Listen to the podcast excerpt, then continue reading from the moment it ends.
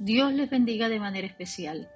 Este es el día que Dios ha hecho. Nos alegraremos y gozaremos en su presencia. En este tiempo de Navidad declaramos en voz alta que todos los caminos conducen a Belén.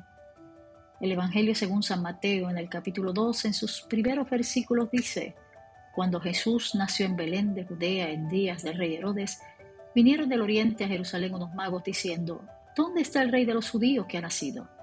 Porque su estrella hemos visto en el oriente y venimos a adorarle. Oyendo esto, el rey Herodes se turbó y toda Jerusalén con él. Y convocados todos los principales sacerdotes y los escribas del pueblo, les preguntó dónde había de nacer el Cristo.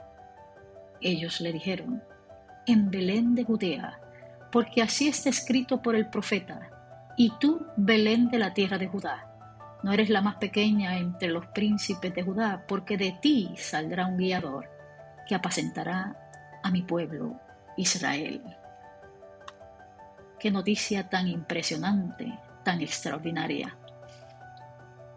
Los magos de Oriente eran líderes, posiblemente de algún lugar de Mesopotamia, cercano a la ciudad de Babilonia.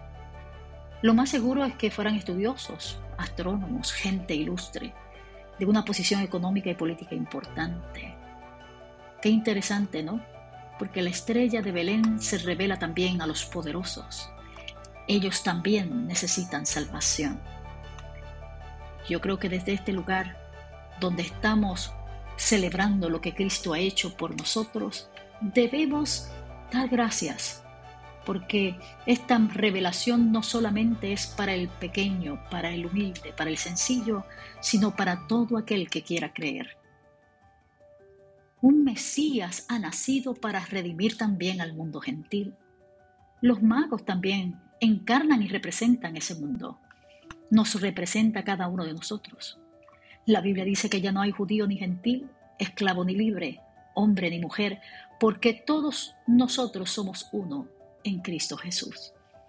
Los magos nos inspiran a acercarnos al Rey con una actitud extraordinaria y con las manos llenas de agradecimiento que glorifiquen el nombre del niño que nació entre pañales en un pesebre.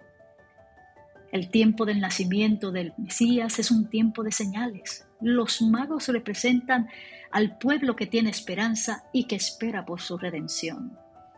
Esa redención, mi amado y mi amada, viene de arriba.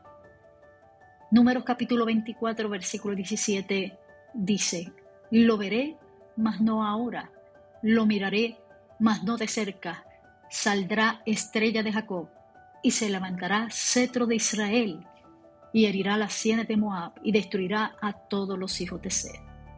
Los magos fueron capaces de entender que aquella estrella que iluminaba el firmamento era una señal que anunciaba un nuevo comienzo. Y ellos decidieron ir en pos de ese encuentro. Allí estaban, buscando al rey que había nacido. Todos los caminos conducen a Belén, porque el pueblo que andaba en tinieblas ha visto gran luz, y a los que habitaban en tierra de sombra de muerte, la luz ha resplandecido sobre ellos.